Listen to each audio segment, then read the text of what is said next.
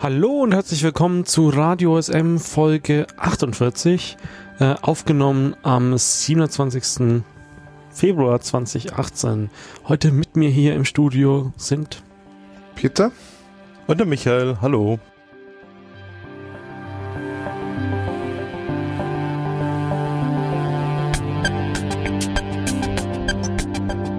So, wir haben wieder drei Themen, vielleicht, vielleicht auch weniger. Müssen wir mal schauen, wie wir durchkommen. Äh, von wem ist denn das erste Thema? Ja, das hätte ich mal eingebracht. Das wäre der Google Summer of Code aus eher aktuellem Anlass, ähm, weil wir vor also zwei Wochen, einer Woche den Bescheid bekommen haben, dass OpenStreetMap wieder dabei ist und als Organisation im Google Summer of Code akzeptiert worden ist. Was heißt denn wir? Open, ist es ein OpenStreetMap der Verein oder die Foundation oder was muss ich darunter genau verstehen?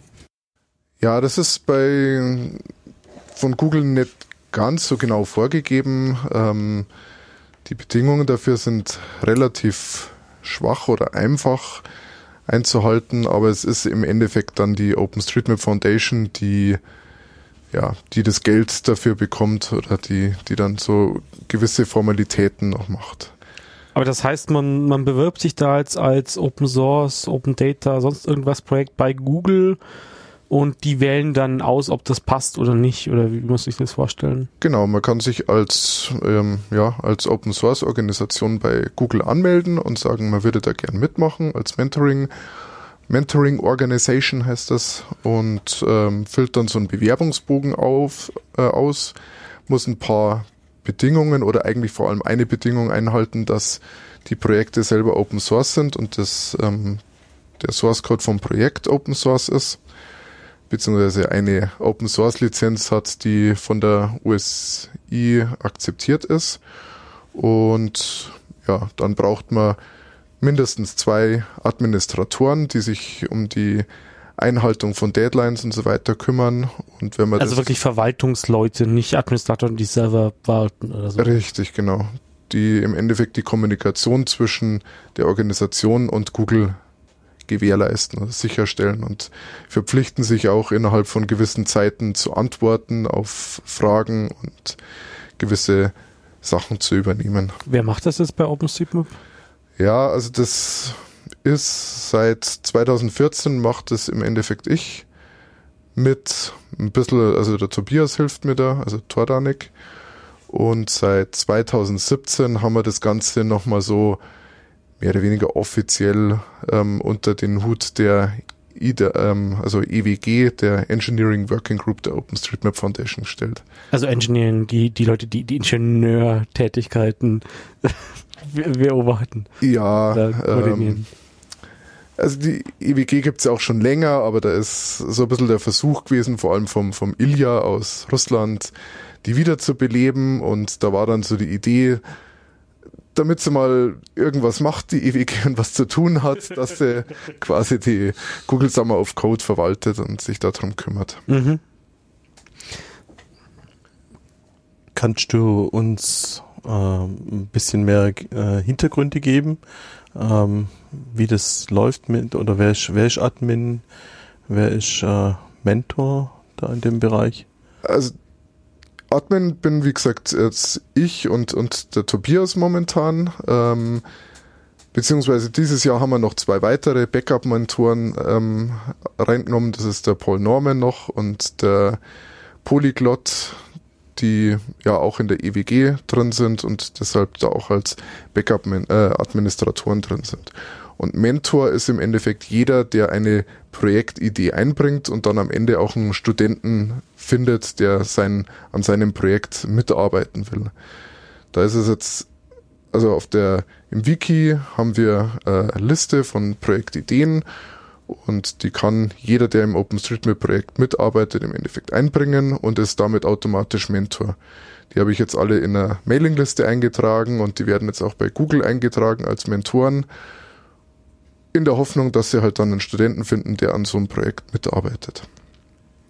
Das heißt, äh, wie sind da die, also bis wann muss diese Projekte, diese Mentoren, bis wann müssen die gemeldet sein? Gibt es da irgendeine Deadline?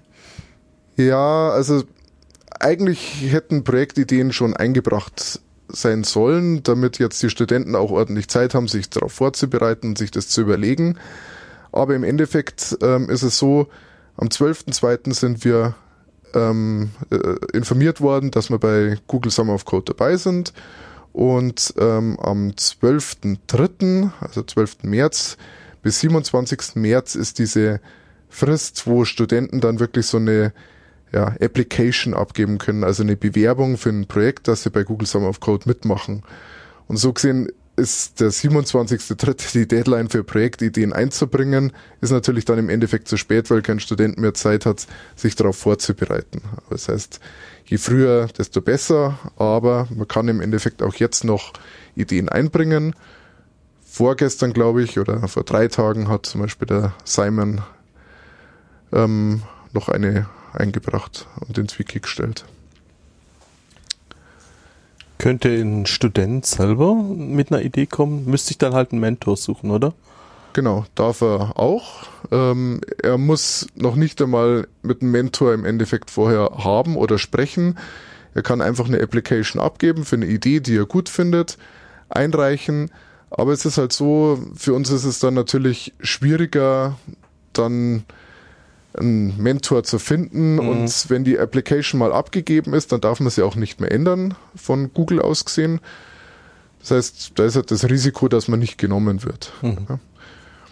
Aber ja, kann man auch. Und wir haben auch auf der Wiki-Seite, wenn man sich das anschaut, wo die Projektideen drinstehen, da steht im Endeffekt auch, ähm, schaut euch die Top 10 Tasks an von der äh, von OpenStreetMap und die Student Projects und die Issue-Tracker, die es so gibt. Und da kann man sich dann im Endeffekt auch umschauen, ob da irgendein Feature dabei ist, das schon länger geplant ist und kann sowas auch machen.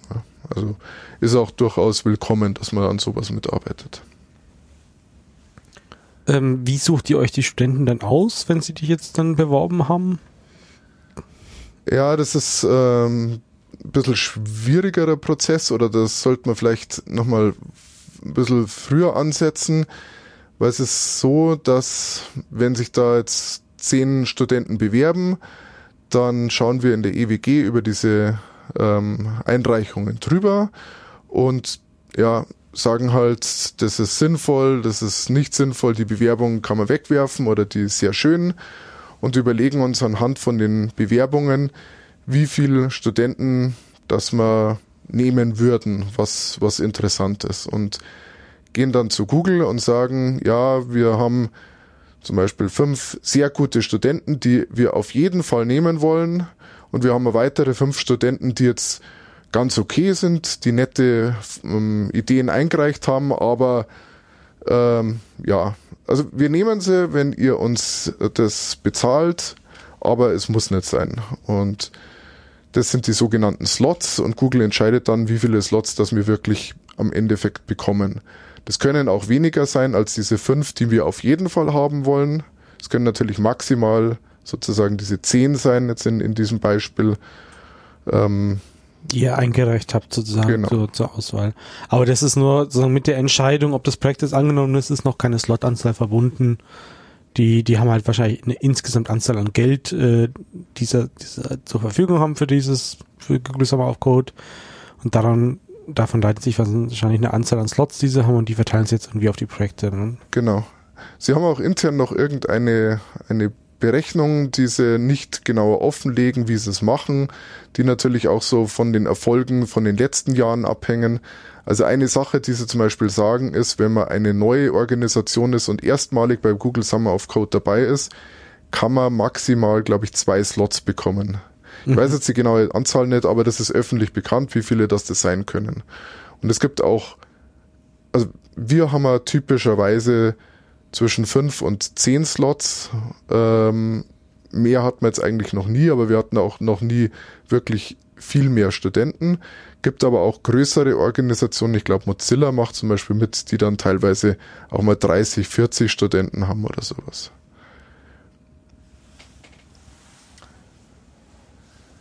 Okay, das heißt, äh, die Studenten bekommen ja dann aber Geld für diese, wie viele Monate zieht sich die Arbeitszeit dann hin? Ähm, die, ähm, die Programmierzeit selber, die beginnt Mitte Mai und endet Mitte August. Ähm, und für diese Zeit bekommen sie ähm, 5500 Dollar Insgesamt.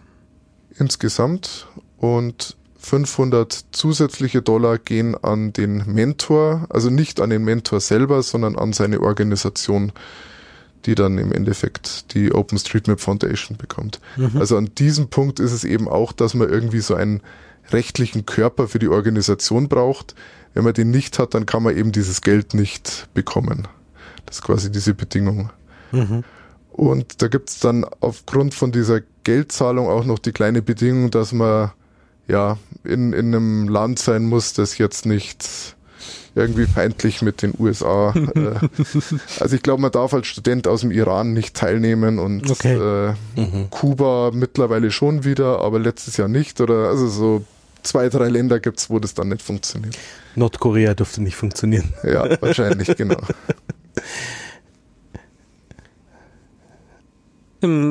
Okay, das heißt, die, die Studenten sind, äh, haben ihr Ding eingereicht, äh, sie sind angenommen worden, ihr habt von, also ihr habt von Google eine Zahl bekommen, wie viel angenommen äh, wurden. Du hast auch schon gesagt, wie viel das in der Vergangenheit immer so waren. Ähm, was ist dann der nächste Schritt? Also, äh, Ja, wir haben, halt- wir kriegen dann halt irgendwann diese Slot-Benachrichtigung, so und so viele sind's. Und dann haben wir ähm, paar Tage Zeit, wirklich nochmal auszusuchen, wir nehmen diesen, diesen, diesen Studenten. Ähm, da müssen wir dann einfach nochmal klicken, der Student wird's. Und da ist es ein bisschen so ähm, First Come, First Serve, ähm, weil der Student kann sich ja theoretisch für mehrere Projekte bewerben. Er darf sich für bis zu drei ähm, Projekte bewerben. Mhm. Ähm, das heißt, es hängt dann am, an den Administratoren, ähm, wer, wer im Endeffekt schneller ist, wenn sich jemand für zwei Projekte beworben hat. Was uns letztes Jahr auch zum Verhängnis geworden ist, weil wir einen super guten Studenten hatten, der an dieser API-Idee von Paul Norman arbeiten wollte, wo, wo die API von, von unserem Projekt erweitert werden sollte und der hat sich aber noch für ein zweites Projekt beworben und die Slot-Allokierung, die war ja während meiner Arbeitszeit und da hatte ich gerade eine Besprechung. Ich habe die Mail sogar gesehen, dass wir die, wie viele Slots, dass wir zugewiesen bekommen haben und haben mir gedacht, mache ich halt am Abend, wenn ich zu Hause bin. Und diese vier Stunden zwischen der Mail und nach Hause kommen hat dann Red Hat für ein Projekt von sich den Studenten uns weggeschnappt, was mich Mhm. dann im Nachhinein wirklich super stark geärgert hat, weil ich habe quasi zwei Minuten nachdem die Mail da war, habe ich es gesehen und es wäre im Endeffekt kein Problem gewesen zu klicken. Aber ich habe mir gedacht, mache ich, wenn ich zu Hause bin. Ja. du als Admin hast die sozusagen dann geklickt, äh, dass die jetzt äh, angenommen sind. Dann unterhalten sich die wahrscheinlich mit einem Mentor und dann, ja, können sie im Prinzip auch, wenn die Zeit dann da ist, halt anfangen mit dem Programmieren. Genau, also es, es gibt dann noch mehr Phasen. Es ist dann eigentlich so, wenn sie, sie werden dann von Google informiert, dass sie genommen worden sind. Also das ist, wenn ich geklickt habe, dürfen wir ihnen offiziell noch nicht sagen, dass sie angenommen worden sind. Und dann dauert es noch ähm, zwei, drei Tage, bis dann Google diese offiziellen Mails raushaut. Und es ist Google auch sehr wichtig, dass sie das machen und nicht wir. Wir dürfen somit auch den Nicht-Genommenen nicht sagen, dass sie nicht genommen worden sind, was dann für die Studenten immer sehr nervig ist, weil dann kommen sie, schreiben dann Mails, ach, ich hätte hier ein, äh, eine Zusage für ein Praktikum, das bezahlt wird, soll ich denn das Praktikum nehmen oder nicht? Und ja, gibt es immer viele Fragen. Auf jeden Fall, wenn Google dann bekannt gibt, ihr werdet genommen, dann kommt die sogenannte Community Bonding Phase, wo dann gedacht ist, dass sie ja ein Get to Know äh, sich vorstellen, mal mit der Community reden. Und das ist natürlich, wenn man jetzt ein Projekt hat, das der Mentor vorschlägt, aber das halt schon eigentlich die ganze Community betrifft, sollte man sein, seine Idee, wie man es umsetzen will und so weiter, einfach mal auf der Dev-Mailing-Liste vorstellen oder auf dem Kanal, der halt relevant ist, vielleicht im IRC mal aufschlagen, mit den Leuten reden und einfach, dass man da auch nochmal ein bisschen größeres, mehr Feedback einholt und nicht nur mit dem Mentor gesprochen hat, einfach auch den Rest der Leute kennenlernt. Das ist auch Google an sich immer recht wichtig mit diesem Community-Gedanken, also die Zahlen im Endeffekt, damit man die Leute motiviert, in diesen Open Source Bereich reinzukommen. Dass Leute überhaupt mal damit Kontakt äh, bekommen, sozusagen. Kontakt ja, okay. bekommen, aber auch längerfristig dann dabei bleiben, weil sie zahlen zum Beispiel auch dann immer noch pro Projekt einen Studenten oder auch zwei so eine Fahrt zu einer Konferenz, also wo man sie zum Beispiel einladen kann, dass man auf der Soten dann ist oder mhm. ähm, letztes Jahr waren zwei Leute dann auf der Phosphor G die dann einen Vortrag noch gehalten haben und das wird dann im Endeffekt auch von Google bezahlt. Mhm. Also so eine Art Anschubfinanzierung für, für so neue Leute. Genau, ja. ja. Dann wird es jetzt in, entwickelt, sozusagen die, die Codezeit ist rum und danach müsst ihr bewerten, was die gemacht haben oder wie? Ja, das ist schon während des Projekts. Also du hast dann eigentlich drei Phasen ähm, und es gibt dann je, nach jeder Phase eine Evaluierung ähm, die einmal der Student und einmal der jeweilige Mentor ausfüllen muss. Das ist dann auf dieser Google-Seite auch und da sagt man halt im Endeffekt, ja, hat er es gut gemacht oder der Student sagt, ist die Kommunikation gut gelaufen, ähm, wie oft trifft man sich, wie viele Stunden hat man investiert und und und. Und vom Mentor aus ist quasi noch so ein finales Klicken, ja, er hat diese Phase geschafft und darf weiterkommen. Und dann gibt's quasi diese 5500 Euro, die werden gesplittet. Also ich glaube, man kriegt 500, äh, nicht Euro, sondern Dollar. Man kriegt 500 Dollar, wenn man ausgewählt worden ist und die restlichen 5000 teilen sich dann irgendwie auf diese drei oder auf diese zwei Evaluierungen auf. Und man kann dann natürlich rausfliegen, wenn man nichts gemacht hat. Weil man muss auch dazu sagen, ähm, Google kontrolliert das selber nicht, was da passiert. Aber es ist von ihnen eigentlich so gedacht, dass das ein Vollzeitjob ist. Also das ist auch noch. In dieser drei Monate dann. Genau. Und das ist so ausgelegt, dass das von der Zeitphase her genau in diese Semesterferien der Amis reinfällt. Mhm. Was jetzt bei uns nicht mhm. so ganz passt, aber ja, kann man dann quasi auch als Organisation noch ein bisschen flexibel sein und sagen, ja, hier ist Lernphase, da machst halt mal zwei Wochen weniger oder nix. Und danach aber dann holst du es halt auf und machst mal am Wochenende was oder so. Aber es ist im Endeffekt so ausgelegt oder sollte so ausgelegt sein, dass das Ganze eine 40-Stunden-Woche ist. Und die Studenten oder auch der Mentor kann angeben, wie viel Arbeit das reingesteckt worden ist. Und theoretisch kann man auch sagen, wenn der jetzt nur 10 Stunden gearbeitet hat, kann man trotzdem weiterkommen lassen. Google wird das nicht kontrollieren und wird nichts dagegen machen, wenn es nicht so ist. Aber es ist halt im, in unserem Sinne eigentlich, dass, dass wir das als Vollzeitjob verstehen und so bewerten, so ist es gewollt. Mhm.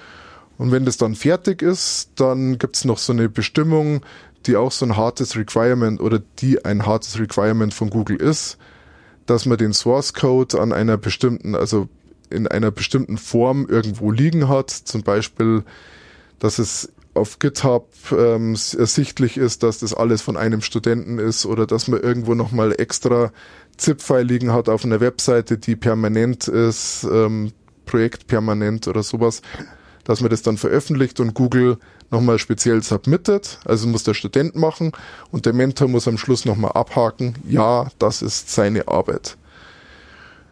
Das ist dann irgendein Branch oder ein Pull-Quest oder so, oder wie muss man das verstehen? Ähm, ja, das kann sein. Ich weiß jetzt nicht mehr genau, wie die Formulierung ist. Wie gesagt, man kann Gib, man auch... gibt ihnen halt eine URL, wo das Zeug liegt, sozusagen, ja. Genau, ja. Aber darf, wie du ja schon gesagt hast, auch äh, Pull-Request oder sowas, das ist auch okay. Wenn das ein eigener Branch auf GitHub ist oder sowas, dann kann man das auch verwenden. Okay. Äh, rentiert sich der ganze Aufwand mit den, den ihr jetzt als Mentoren und Admins da treibt? Also kommt da was raus oder was ist deine Meinung dazu? Ähm, also muss man vielleicht so anfangen, dass ähm, der Tobias und ich das eigentlich begonnen haben oder ja, ich mich da damals gemeldet habe 2014, weil wir ja mit mit Tobias OpenStreetMap äh, USM to World halt was machen wollten und wir hatten einen Freund von uns, der war noch Student und wollte mitmachen und haben wir gesagt, gut, mach doch damit. Wir, wir schauen, dass du da reinkommst und haben uns das, wollten dann mit dem bisherigen Org-Admin reden und haben wir dann gemerkt, dass der es zwei Jahre versemmelt hat, die Application rechtzeitig abzugeben. Und dann haben wir im Endeffekt gesagt, ja, machen wir mit und kümmern uns selber darum, dass es rechtzeitig abgegeben wird. Das heißt, du warst dann Admin und äh, dann eben zwei Stunden sozusagen. Genau, also man kann erstens als Admin auch Mentor gleichzeitig sein, darf man machen. Aber es war da so, ich war Admin, der Tobias hat Mentor gemacht und der Freund von uns hat dann Student gemacht und hat auch wirklich großartige Arbeit ähm, abgeliefert. Das war super Sache und von dem her hat sich das absolut rentiert und haben wir gesagt, machen wir weiter mit. Ähm, ich mache jedes Jahr als Admin auch so eine kleine Umfrage unter den Mentoren, was sie meinen, ob sich's rentiert oder nicht. Und im Endeffekt hört man immer nur gutes und, und positives Feedback. Es ist natürlich so, wir hatten durchaus auch schon Studenten, die gar nichts getaugt haben, die im Endeffekt halt dieses Geld abgreifen wollten und dafür nichts tun wollten. Und man muss auch dazu sagen, dass halt der, der Anreiz jetzt aus Gebieten, wo, wo man nicht so viel verdient, natürlich 5000 Euro zum Teil enorme Summen sind, ja. die da diesen Anreiz noch vergrößern, da mitzumachen, auch wenn man null Plan hat und vielleicht nur versucht zu blenden und dann kriegst schon mal die 500 Euro, äh, 500 Dollar auf jeden Fall und die sind dann auch schon einiges, wenn du noch gar nichts machst. Ähm, das heißt, man kann Pech haben, aber wenn du, also als Mentor Pech haben, aber dann ist halt dein Arbeitsaufwand auch nicht so groß. Und ansonsten ist es halt je nach Mentor, also der Polyglot ist zum Beispiel jemand, der sehr viel Arbeit reinsteckt, der pro Woche schon so vier, fünf Stunden dann als Mentor schon reinsteckt und dann auch nochmal nacharbeitet, alles testet und, und immer sehr kommunikativ mit seinen Studenten ist. Andere sind halt dann pro Woche höchstens mal eine Stunde damit ähm, beschäftigt. Ja. Aber wie auch immer, alle sagen eigentlich, dass sich's rentiert und dass sie zufrieden sind und das weitermachen wollen oder wieder machen wollen und wieder daran teilnehmen wollen. Und ich denke, das Gleiche kann man eigentlich auch für das Projekt an sich sagen, weil einfach auch schon ganz gute Sachen rausgekommen sind und wir auch dadurch neue Community-Mitglieder gewonnen haben, die, die ja, jetzt auch weiterhin dabei sind. Das äh, heißt, ähm, ja, oder als, als Anmerkung dazu, von wegen Studenten Glück haben oder nicht Glück haben. Ich meine, die wird euch die Studenten ja auch am Anfang angucken in der ersten Phase ob, ob, äh, ob die einen Eindruck machen, wo, wo man von vornherein vielleicht sagen kann, hm, der ist vielleicht ein bisschen fishy oder nicht oder sowas. Oder ja, also das versuchen wir schon immer. Das ist aber schwierig wahrscheinlich. Schwierig, ja. Also da haben wir jetzt sicher auch was über die Zeit hinzugelernt, wie mhm. man das besser prüft und wir versuchen dann auch immer so kleine Tasks mal zu geben, ob die Leute überhaupt Ahnung haben. Aber es ist zum Beispiel so, ähm, ja, wir haben eine Zeit lang jetzt äh, bei den Applications äh, quasi darauf bestanden, dass die Leute sagen, welche Programmiersprachen sie können und sich Skills von eins bis zehn geben. Mhm. Und da ist es halt häufig so, dass jetzt so bei den Europäern dann, ja, ich kann sehr gut äh, C++ schreiben, ich gebe mir auf einer Skala von eins bis zehn eine sechs, weil ich so gut bin, ja. Ähm, und der Inder sagt, oh, ich habe schon mal eine Zeile C++ geschrieben, also ist das eine 9. Und wenn es zwei Zeilen mhm. waren, dann gebe ich mir eine 10. Und ähm, das... Also ist das nur so ein umgedrehtes Ding? Also eigentlich wäre ja 10 Punkte das Maximal, oder? Ja, das ist nicht umgedreht, mhm. sondern das ist so eine... Kulturell. Kulturell, so, eine, so ein Überschätzen oder dass das vielleicht da auch irgendwie ja, ich, ja, kulturell. Also, also nicht, dass sie einfach das verkehrt rum verstehen, sondern. Nee, Nee, leider. Also, okay. Und das macht es halt teilweise sehr schwierig und du müsstest halt im Endeffekt schon auch erstmal Code sehen, damit du beurteilen kannst, ob die Leute was drauf haben. Es ist dann schon, dass sie bei der Application teilweise dann GitHub-Profile verlinken, da kann man dann mal schauen, ob sie was gemacht haben. Aber da muss man halt auch aufpassen, weil da teilweise auch Leute dabei sind, die haben mal einen Klon gemacht und dann haben sie Patches von anderen nochmal unter ihrem Namen eingespielt. Mhm. Passiert auch alles. Und ähm, ja, auch wenn man es nicht ganz generell sagen kann, ist es leider schon so, dass das wirklich bei den, bei den Indern muss man immer sehr vorsichtig sein, weil die allgemein sehr übertreiben. Also gibt es halt sehr viele, die jetzt dann Erstsemester Bachelor sind und sich aber überall super einschätzen und meinen, dass sie die allerbesten und größten sind. Da hat man schon einige und ähm, ist auch bei potenziellen Mon Mentoren, mit denen wir so geredet haben, ist es teilweise, dass sie sagen, sie wollen sich dann die Arbeit nicht machen, weil sie eben Angst haben, dass sich dann irgendwelche Inder bewerben, wo sie dann nur Arbeit haben und nichts rauskommt. Ist aber, muss ich sagen, diese Befürchtungen hört man eigentlich nur von Leuten, die jetzt Mentor selber noch nicht waren oder es noch, nicht gemacht haben. Wer dabei war, ist eigentlich immer zufrieden gewesen. Und der Begriff Inder, das vielleicht äh, zur äh, Vorbeugung von irgendwelchen äh, Meinungen hier stellvertretend, sag ich mal, gibt sicher auch entsprechend andere Kulturkreise, die da ähnlich agieren. Ja. Also man muss ja auch klar dazu sagen, wir hatten schon Inder, die sehr gut waren, ja. Also so ist es nicht. Aber da gibt es halt einfach sehr viele und somit ist die Wahrscheinlichkeit, dass sich ein Inder bewirbt, relativ hoch. Ja. Gibt es denn noch besonders erwähnenswerte Projekte? Was ich zum Beispiel nennen würde, sind die Change-Set-Diskussionen, die wir ja auf der Webseite drin haben. Das war ein Projekt, was, ähm, das weiß ich nicht mehr genau, 2013 oder 14 oder sowas gemacht worden ist.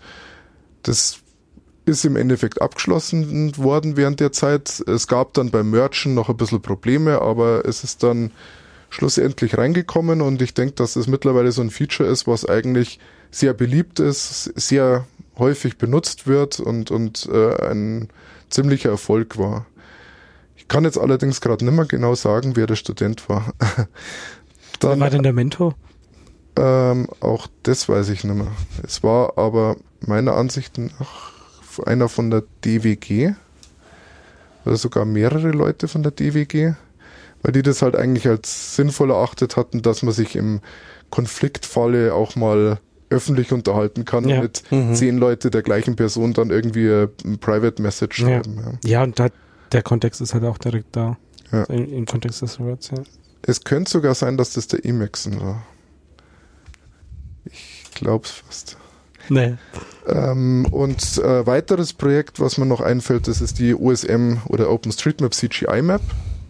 Die ist vom Paul, Paul Norman geschrieben worden.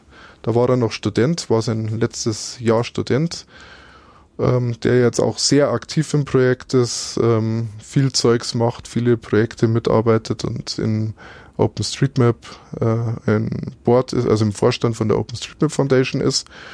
Und bei dem Projekt war es im Endeffekt, dass diese Map-Calls oder diese, diese API-Calls bisher immer in dem Rails-Port waren und vor allem die Abfrage von, von Kartenbereichen dann erstmal in Speicher geladen worden sind und dann wieder ausgeliefert worden sind. Und soweit ich mich erinnere, ist da auch die Webseite hier und da mal abgestürzt oder der Speicher auf dem Server ausgegangen, weil das ähm, ja einfach zu viel Speicher gebraucht hat. Und da war dann dieser CGI-Map-Port in C++, der, der das jetzt im Endeffekt streamt und somit eine feste oder eine Speicherbegrenzung hat und das Ganze nochmal zusätzlich beschleunigt neben diesem Speicherproblem. Ansonsten fällt mir noch ein, was jetzt ein bisschen so aus, aus persönlichem Interesse heraus entspringt. Das ist vom Tobias, der regelmäßig die äh, OSM to World Projekte anbietet. Und da hatte ich ja vorher schon gesagt, von dem einen Studenten oder dem Freund von uns, der, der damals noch Student war, der Sebastian, der so einen Shader-Port geschrieben hat, um das OSM to World von der alten Fixed Function Pipeline OpenGL auf eine moderne Shader-Pipeline umgestellt hat. Und das ist auch ein ja, sehr schönes Projekt gewesen. Ist jetzt natürlich nur OSM to World spezifisch, aber war trotzdem ein, ein voller Erfolg, würde ich sagen. Okay, wer noch mehr dafür haben möchte, für den haben wir dann noch ein paar Links zu Vortragsaufzeichnungen. Einmal von dir bei der Foske 2016, aber Michael hat auch noch äh, von der ESGeo ein, zwei Dinge herausgesucht. Ja, also die OSGeo ist auch eine Mentoring-Organisation. es gab auf der FOSDEM 2016 und 2017 jeweils einen Vortrag dazu, beziehungsweise eine Vorstellung, eine kurze, sehr kurze Vorstellung von den Projekten, die sie betreut haben. Okay, das heißt, wir müssen eigentlich nur noch äh, Studenten dazu aufrufen, sich äh, noch zu bewerben bis zum 27. März. Äh, Möglichst vorher. ja, bis spätestens. Ja. Möglichst bald, ja. Und äh, einfach auch mal im IRC, da haben wir mit USM-GSOC äh, einen IRC-Channel, wo die Mentoren drin sind, wo man sich auch informieren kann oder auch mal über eigene Ideen darüber diskutieren kann. Im Freenode-Netzwerk wahrscheinlich, oder? Genau. Dann nächstes Thema. Das ist von Michael. Und du möchtest dich über Machine Learning, würde ich das ja eher bezeichnen. Ja. Äh, aka äh, Artificial, Artificial Intelligence oder KI im Deutschen. Ja, ich, ich, okay, jetzt muss ich erstmal einen Rant über, über diesen Begriff ablassen. Eigentlich ist AI immer alles das, was du nicht verstanden hast, gefühlt.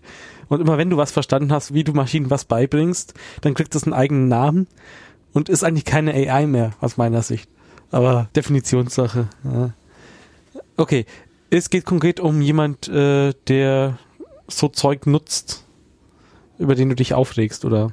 Ja, das Ganze ist entstanden aus einem Blogpost äh, bei OpenStreetMap und zwar der User ist JRE Millar, ähm, der ähm, User sitzt irgendwo in Boston, in den USA ähm, und hatte einen Blogartikel geschrieben, in dem er äh, das anpreist und, und, und sehr gut findet, sage ich mal.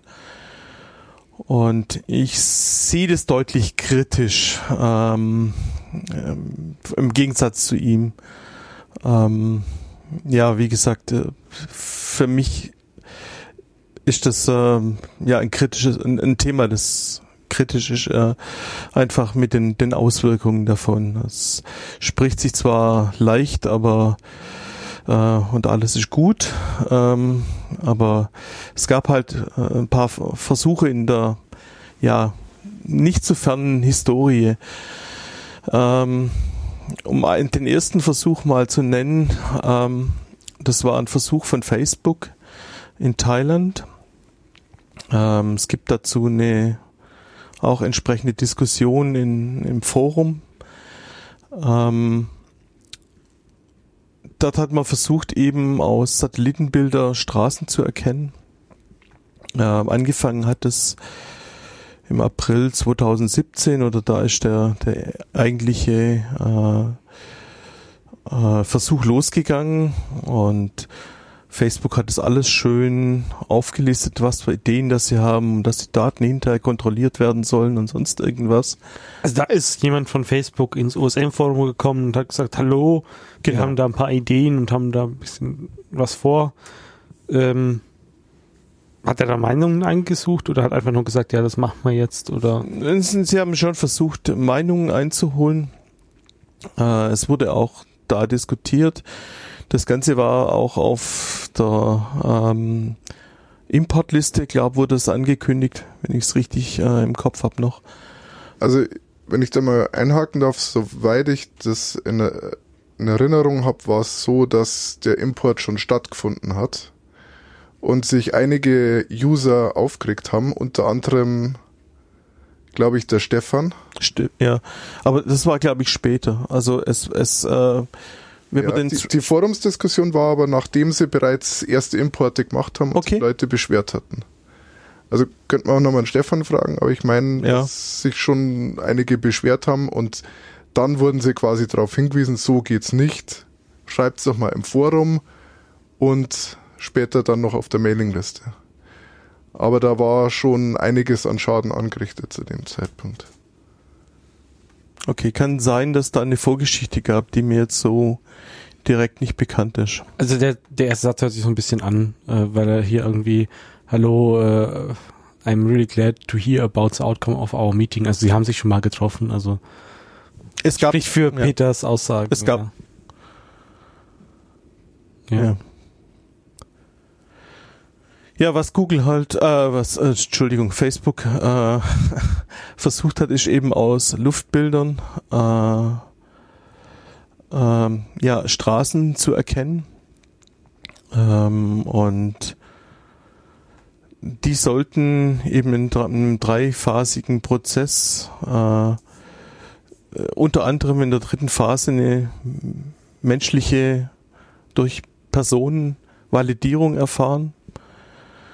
Äh, und im Endeffekt hat die äh, Community aus Thailand äh, eben extrem geflucht äh, über das, was da passiert ist, weil die Datenqualität so unter aller, äh, ja, unter aller Sau, ich sag's mal so, war, äh, dass da Straßen in äh, guter Qualität ausgezeichnet waren, die aber im Endeffekt irgendwo in einem Schlammloch gelandet sind und lauter so Themen.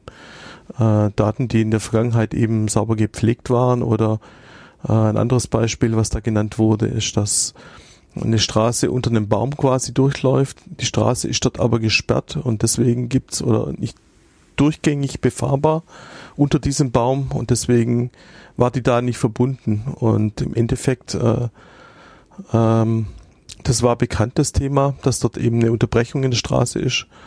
Und das System ist halt davon ausgegangen, ach, die Straße geht da durch unter dem Baum. Und das, ähm, ja, die, die Leute, die halt OSM in Thailand auch wirklich benutzt haben, die waren ziemlich frustriert von dem Thema und äh, da ist wohl auch großflächig zu Reverts gekommen bei der ganzen Geschichte. Das war dann das Endergebnis der, der ganzen Diskussion, wo auch die DWG eingeschaltet worden ist und so weiter. Was war so ein bisschen das Fazit dieser Aktion? Also hat Facebook dann aufgehört? also die, wenn man anguckt, die, die, die letzte, das, das Ganze ist noch ein bisschen am, am, am Laufen. Die letzten Diskussionen da sind von äh, Anfang 2018, also ist, ja noch, noch aktuell das Thema. Ähm, ja, man muss sagen, das, was wir jetzt im Forum haben, das ist ja, betrifft ja eigentlich nur Thailand. Und äh, soweit ich das verstanden habe, ist ja das Konzept von Facebook, sie wollen eine Karte für ihre Facebook-User ähm, haben. Und überall, wo sie keine kommerziellen guten Karten haben, wollen sie auf OpenStreetMap aufsetzen. Da, wo sie keine gut genug Qualität für OpenStreetMap haben, wollen sie ihren KI-Scheiß drüber laufen lassen. Und Thailand ist ja jetzt eigentlich nur so ein Testgebiet, wo sie es mal ausprobieren wollen. Äh, ja, wie viel Widerstand sie von der Community erhalten und das dann im Endeffekt noch in wesentlich mehr Ländern ausführen. Genau. Ähm, ja, ich habe im Zug der Recherche zu dem Thema auch ein, ein Video gefunden, wo eine Facebook-Mitarbeiterin einen Vortrag gehalten hatte auf der SOTEM US in 2017.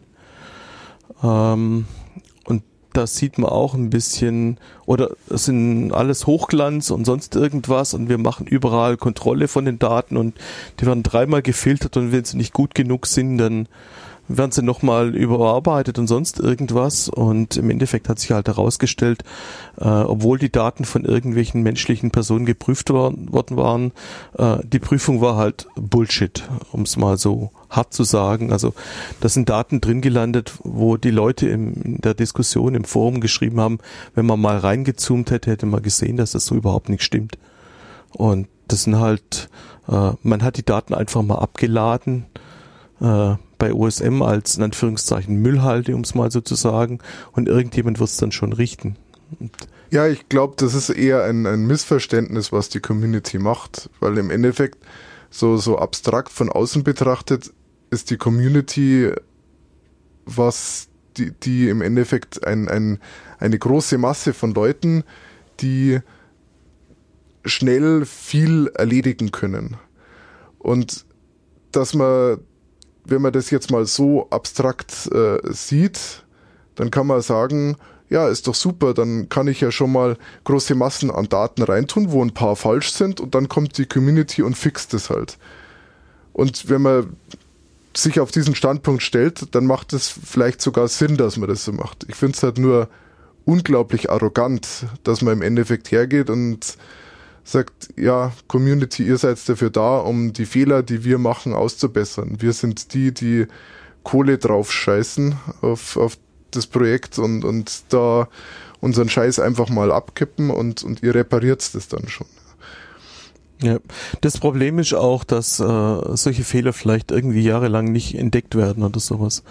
Ähm, also wenn irgendwo halt äh, ein Problem ist in den Daten, äh, wenn die Leute das mit, mit hoher Qualität mappen, sag ich mal, dann ist davon aus, oder dann ist die Wahrscheinlichkeit, dass Fehler da drin sind, äh, relativ klein.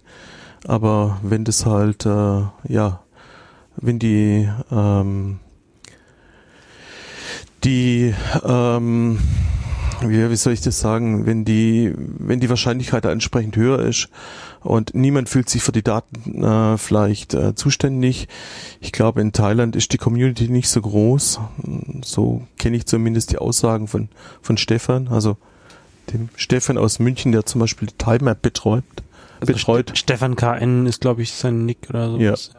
Und das ist dann ein echtes, echtes Thema, ähm, wenn du halt eine kleine Community von Haus aus hast, dass die kleine Community dann die Mengen an Daten, die da reingeworfen werden, äh, überhaupt äh, in, in den Griff kriegen kann. Ja, ist auch immer so ein Argument, was noch so aus diesen ähm, Tiger-Import-Zeiten kommt, dass diese Importe oder größere Datenmassen auch verhindern, dass eine Community entsteht. Ja, sehe ich so. Ähm, das, das, das Thema, wenn, wenn ich äh, angucke, wie groß das die USA ist, okay, die USA ist in einigen Gebieten dünn besiedelt, aber wenn ich einfach über zehn Jahre äh, Erfahrung bei OSM, wo ich dabei bin, äh, anguckt, dann hat die USA gigantische Probleme, die Community aufzubauen. Da ist viel Aufwand reingesteckt worden, um die ins Laufen zu kriegen und so weiter. Und wenn man sich halt die Tiger-Daten angeguckt hat, dann haben die im ersten Moment wunderbar ausgesehen. Ähm, da war, ja, war, war scheinbar okay, aber du hast zum Beispiel Kreuzungen gehabt, wo die zwei Straßen einfach miteinander nicht verbunden waren. Also es sind zwei, einfach zwei, zwei, zwei Highways quasi übereinander gelaufen, aber kein Node gewesen, um die zu verbinden.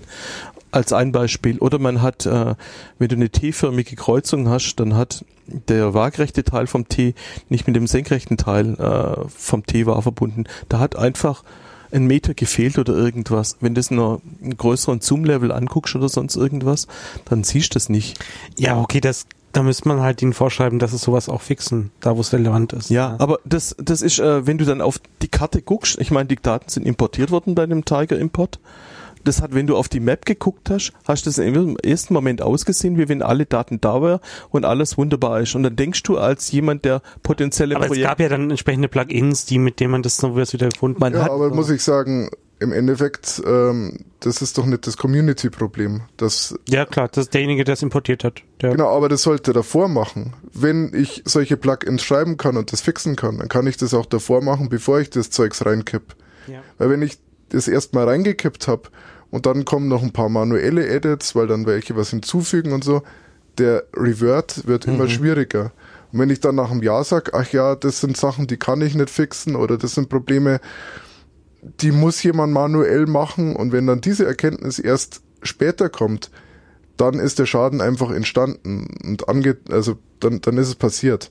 Und da habe ich zu diesem Zeitpunkt eventuell auch größere Mengen an, an existierender Community verkretzt, weil die einfach sagen, ich habe keinen Bock hinzugehen und nur solche dümmlichen Fehler auszubessern und nachzulaufen, wenn, also dann gehe ich lieber her und map alles selber neu. Und das verstehe ich auch. Aber dieses Facebook-Beispiel war jetzt nicht das erste Machine Learning in OpenStreetMap-Beispiel, oder? Da gibt es ja noch ein zweites. Also ich weiß, dass äh, unser Projektgründer Steve Coast vor vielen Jahren mal versucht hatte, was in der Ecke zu machen, aber ich kann ehrlich nicht, nicht mehr sagen, ob da was draus geworden ist. Es gab da irgendwelche Ansätze, aber ich glaube, das ist ins, ins Niemandsland äh, hat es geführt. Äh, ich ich habe aber ein zweites Beispiel, was im Moment gerade läuft. Äh, ähm, ja, das ist von, von Mapbox. Ähm, Mapbox hat äh, Street View Bilder, um es mal so zu sagen.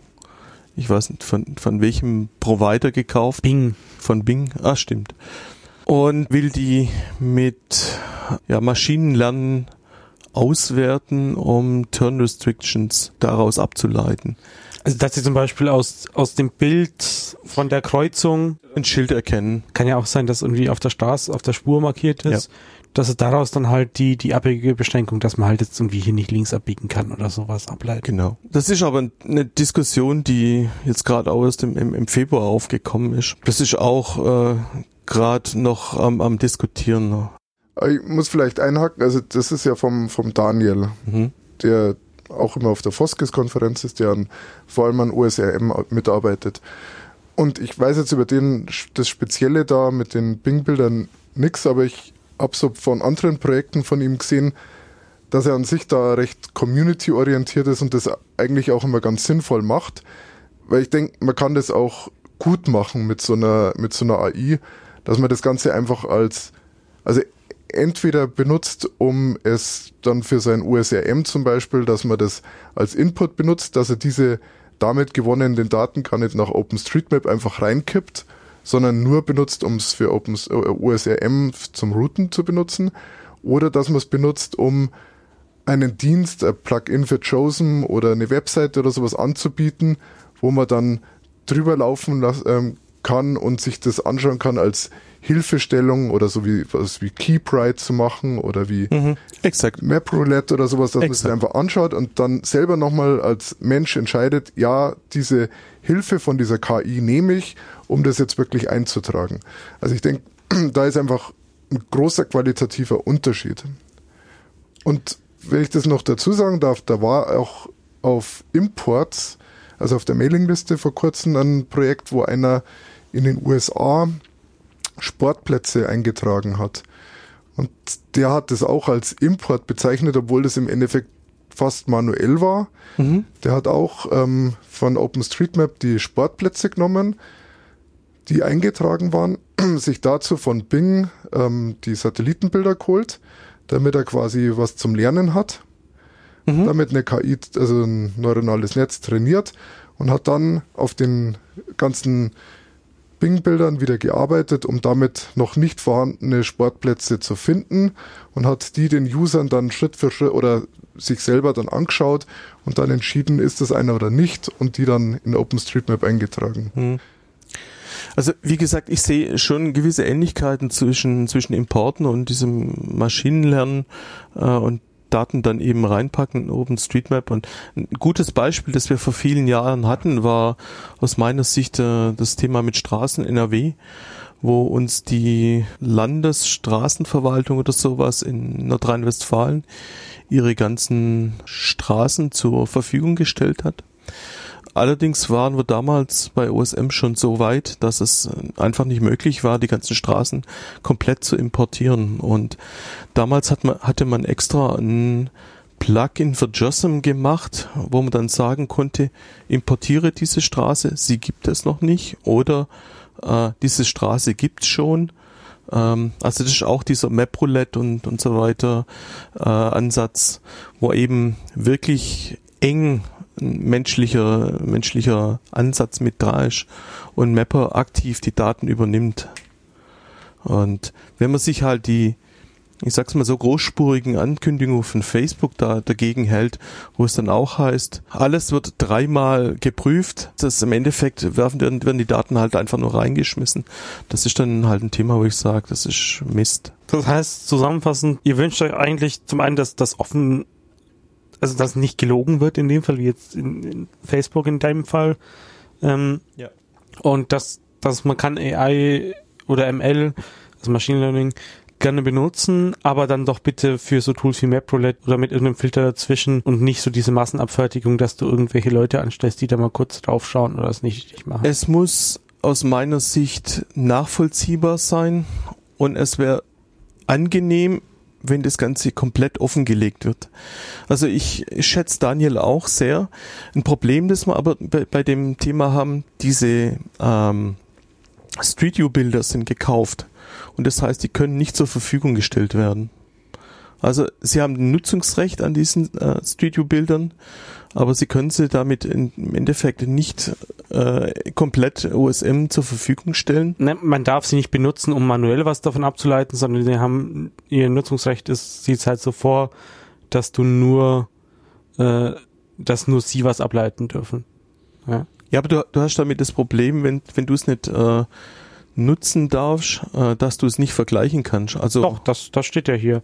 Also die Aussage ist to be clear, the street side image is not available for direct editing by community at large. However, subject to its terms and conditions, it can be used for personal reference and examining the source of the detections. So we have included uh, URLs to the image associated associated with each uh, detection. Ah, Das heißt, du hast da einen Link, da kannst Okay. du draufklicken sorry, und schauen, ob das Ding gemacht hat, aber du darfst halt das nicht benutzen, um, um davon was abzufassen. okay, so dann habe ich das falsch äh, gelesen gehabt. Sorry. Um da vielleicht noch zu ergänzen, was mich persönlich an der ganzen Sache sehr stört, ist, dass wenn man sich darüber aufregt, dass jetzt vor allem auch in diesem Facebook-Fall waren ja schon Leute dabei, die sehr klar gesagt haben, so geht's nicht, das muss man anders machen. Und dass es im Endeffekt von der Community Leute gibt, die jetzt, ich unterstelle ihnen mal auch ähm, kommerzielles Interesse haben, Ja. das dann gutheißen oder verteidigen und sagen, ja, Facebook hat das nicht alles gut gemacht, aber man muss sie ja willkommen heißen und man muss da inclusive sein und ähm, nett und freundlich sein. Ich sehe das anders. Wenn man, ein, wenn man an unserem Projekt teilhaben will und unsere Daten benutzen will, dann sollte man sich nach unseren, sollte man nach unseren Regeln spielen, sich an unsere Werte halten.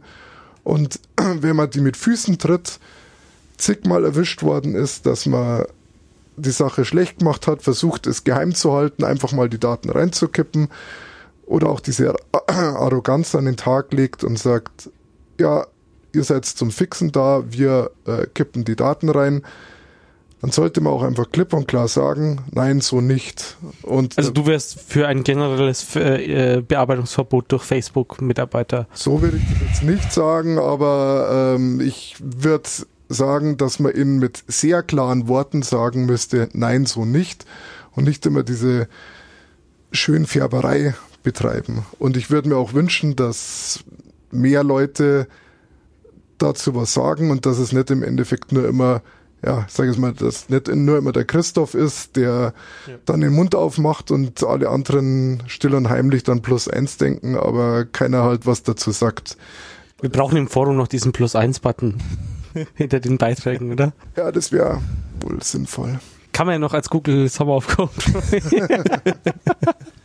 Ja, ein, ein Thema, was, was da auch gut sein könnte, wären, äh, oder wäre zu überlegen, ob man Guidelines für, für, für sowas aufstellen muss. Also es gibt zum Beispiel Import-Guidelines, wo klar vorgegeben ist, wie ein Import zu machen ist oder ähm, wie automatische Edits äh, gemacht werden müssen sollen. Also äh, ja, ein Automated Edit Code of Conduct oder ähm, wir arbeiten dran an ähm, Directed Editing Policy, also wenn zum Beispiel äh, ein Professor seine Studenten ähm, zu Übungszwecken irgendwelche äh, Arbeiten in USM machen lassen will oder sowas, wie das abzulaufen hat. Und vielleicht brauchen wir sowas auch für das Thema äh, Maschinenlernen.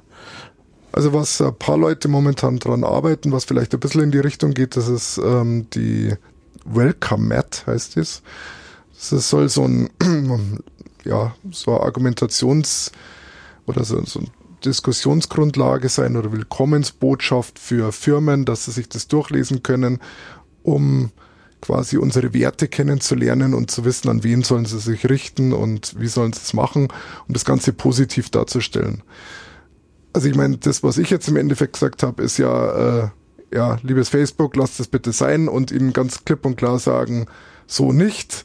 Und das Welcome Mat ist quasi gedacht als gleiches Ziel in positiver Art und Weise im Vorhinein jemanden mitzugeben. Ja. Und das ist, wird momentan von ein paar Leuten dran geschrieben, soweit ich weiß. Ja, du hast gerade äh, Christoph erwähnt gehabt, ähm, also Imagic, Imagico. Ähm, er hat zu dem Thema Maschinenlernen auch äh, in äh, Blog-Eintrag verfasst, ähm, der sehr klare Worte spricht.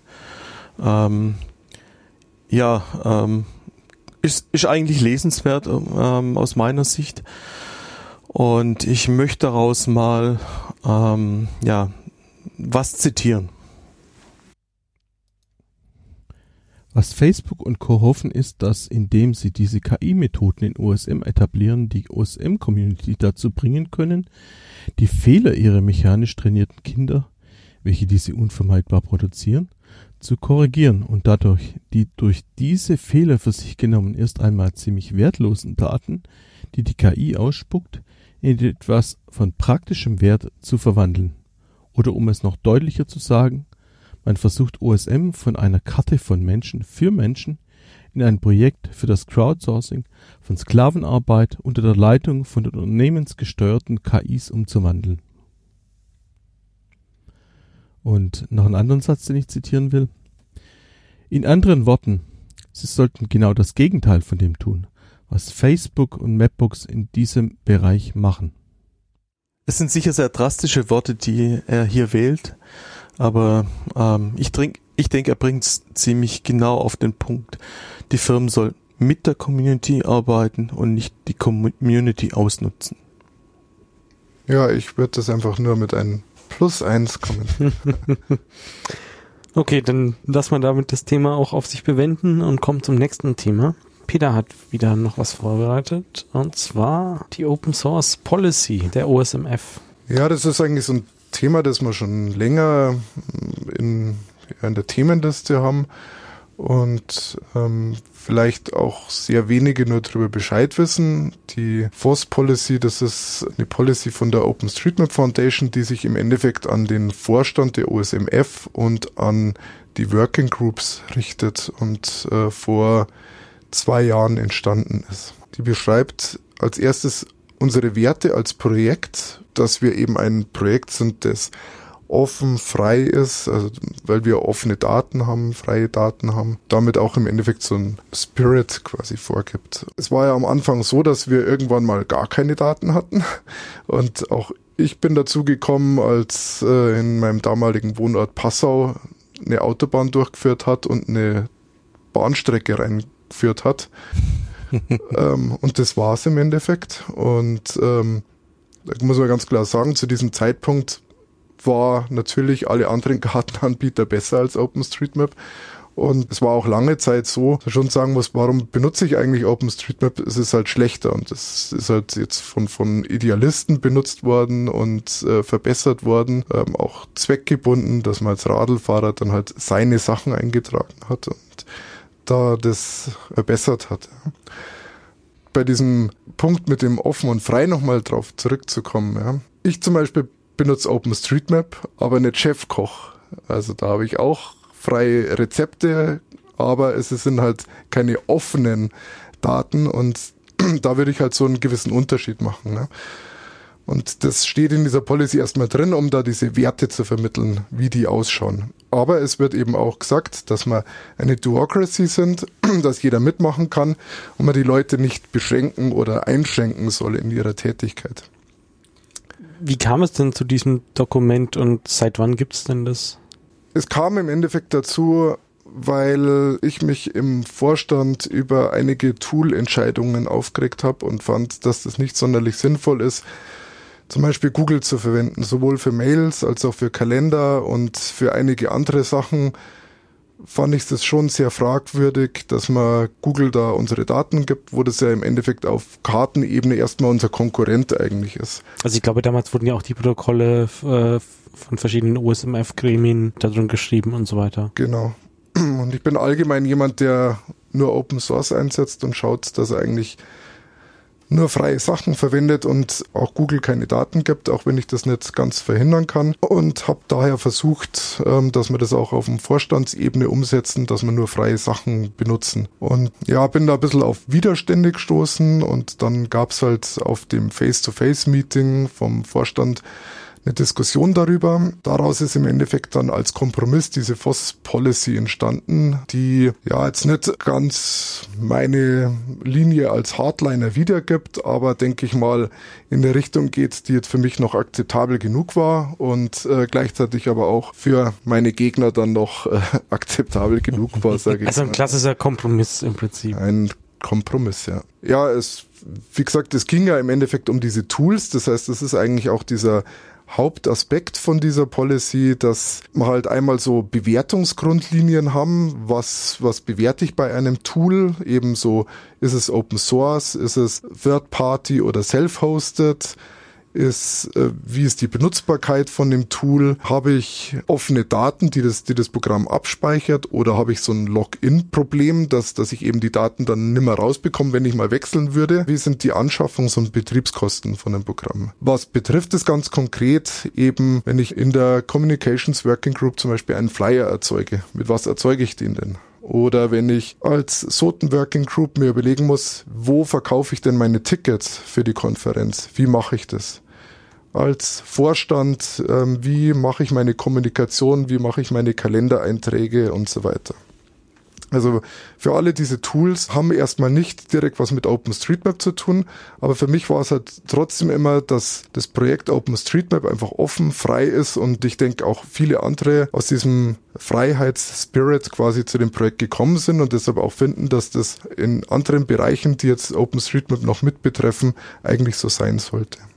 Die Policy schreibt jetzt erstmal vor, dass es eine klare Präferenz von freien, offenen, selbst gehosteten Software geben soll, aber gleichzeitig, dass man inclusive sein soll. Das ist quasi dann der Kompromiss von den Gegnern, dass man Leute nicht ausgrenzen soll, nur weil sie einen Windows-PC benutzen, so wie der Michael hier zum Beispiel gerade, der trotzdem heute hier sein darf.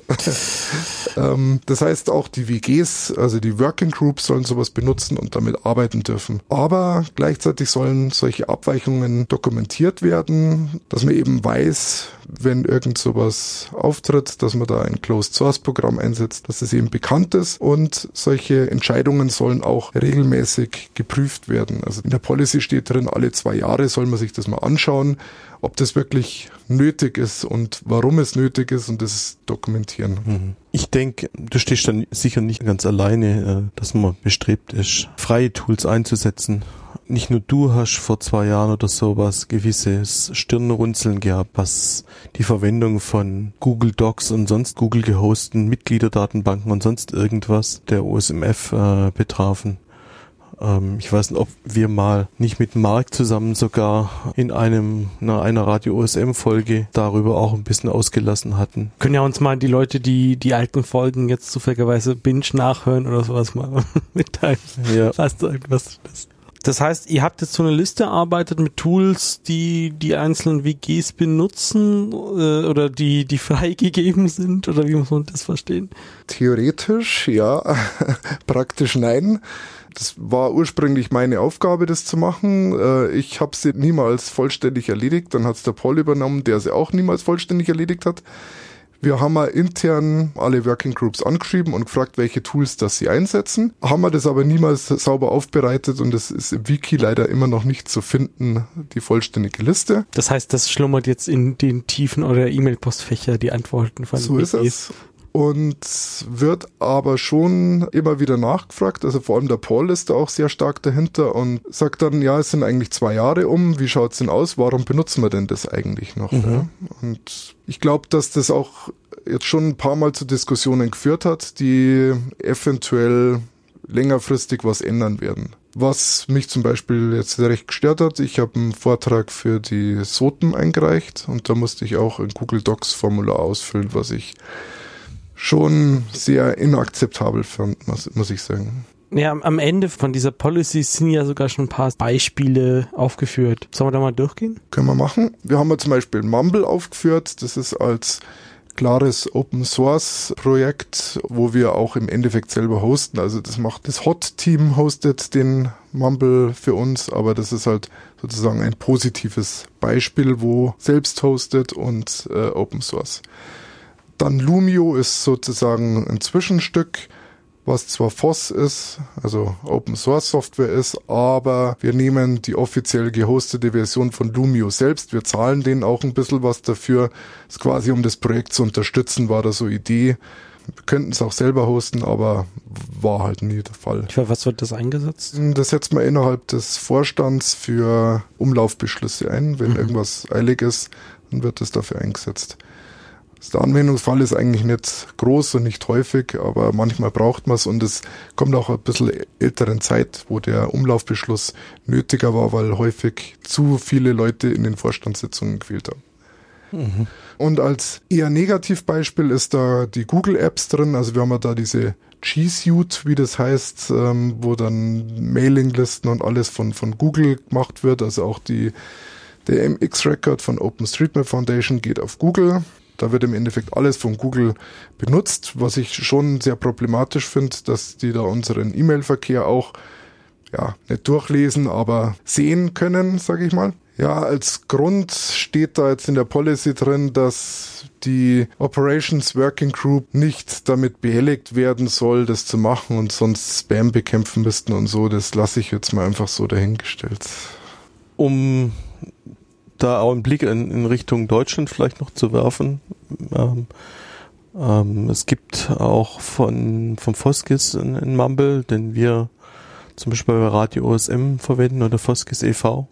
Naja, den haben wir ja selber aufgesetzt. Ja, ich kann dann vielleicht mal noch zu den Working Groups ähm, sagen, die stehen ja jetzt ja eben nicht äh, drin, die sind ja nicht veröffentlicht, aber da gibt's auch äh, zum Beispiel bei der Soten Working Group, die jetzt äh, Flyer oder Sticker macht und die dieses dann in Illustrator machen, wo dann auch die Mapbox-Leute mal helfen, die professionelle Designer haben, die da mitmachen. Ist jetzt von der Soten Working Group momentan akzeptiert, dass man sowas benutzt, finde ich zum Beispiel auch schon problematisch, weil das halt ja dieses Being Inclusive eigentlich ein bisschen verhindert. Wenn ich da mitmachen will und das Teil editieren will, muss ich mir Illustrator kaufen oder Raubkopieren, obwohl es eigentlich eine Alternative gibt. Ja. Wobei du, glaube ich, Illustrator Files auch mit Inkscape öffnen kannst. Ja, ich weiß halt nicht, ob ich es dann editieren will und ob ich es dann wieder zurückschicken kann. Ja. Ob das halt ob dabei was kaputt geht, wenn es ja. wieder in Illustrator aufgemacht wird, ja. Da ist halt die Frage, ob das wirklich sein muss, ob, ob man das nicht ähm, ändern kann, ob das wirklich so sein muss. Anderes Beispiel wäre zum Beispiel bei der Communications Working Group, die dann auch ähm, Facebook einsetzt, was in dem Fall natürlich in gewisser Weise sein muss, wenn ich Öffentlichkeitsarbeit machen will. Mhm. Mache ich das auf dem Blog, das ist Open Source, das hosten wir selber, aber wir äh, veröffentlichen halt auch auf Twitter und auf Facebook und da muss ich das natürlich machen setzen Group-Tweet fürs Twittern ein, damit man weiß, wer den Tweet auf den Account rausgeschickt hat. Und gibt es einfach von dem her ein paar Bedingungen, wo man jetzt nicht drumherum kann. Ne? Ja, ich denke, es sollte kein Schwarz-Weiß sein. Sonst läuft man manchmal halt einfach an gewisse Grenzen. Wenn man ein bisschen Toleranz zeigt, dann. Ähm, es ist immer schön, äh, das Maximum zu wollen. Aber wie du gerade gesagt hast, für gewisse Geschichten gibt es halt Grenzen, wo es vielleicht nicht geht anders wie der Andi ja schon gesagt hat, ich war ja auch für einen Kompromiss bereit. Deshalb gibt es ja diese FOSS Policy. Ich meine, wenn es nach mir ginge, dann müssten alle ausschließlich Open Source einsetzen. ich setze ja auch Open Source Webbrowser und äh, Open Source E-Mail Reader auf meinem Closed Source Betriebssystem ein. ja, ich glaube, dann sind wir mit den Themen für heute durch. Es bleibt bloß äh, der Aufruf, äh, Feedback zu geben, wie ihr die neue Folge fandet, Themenvorschläge äh, zu machen an podcast at openstreetmap.de oder bei Twitter an Radio OSM.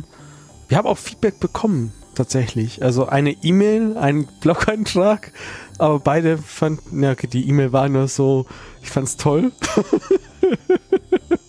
Äh, der Blog-Eintrag war nur, werdet ihr Mitglied in der OSMF? Ich hätte gerne Statistiken, Christoph, wie viele da jetzt drin sind. In diesem Sinne wünschen wir einen schönen Abend, auch wenn ihr das jetzt vielleicht am Morgen hört. Bis zum nächsten Mal, sagen Peter, Andi und der Michael. Ciao. Tschüss. Ciao.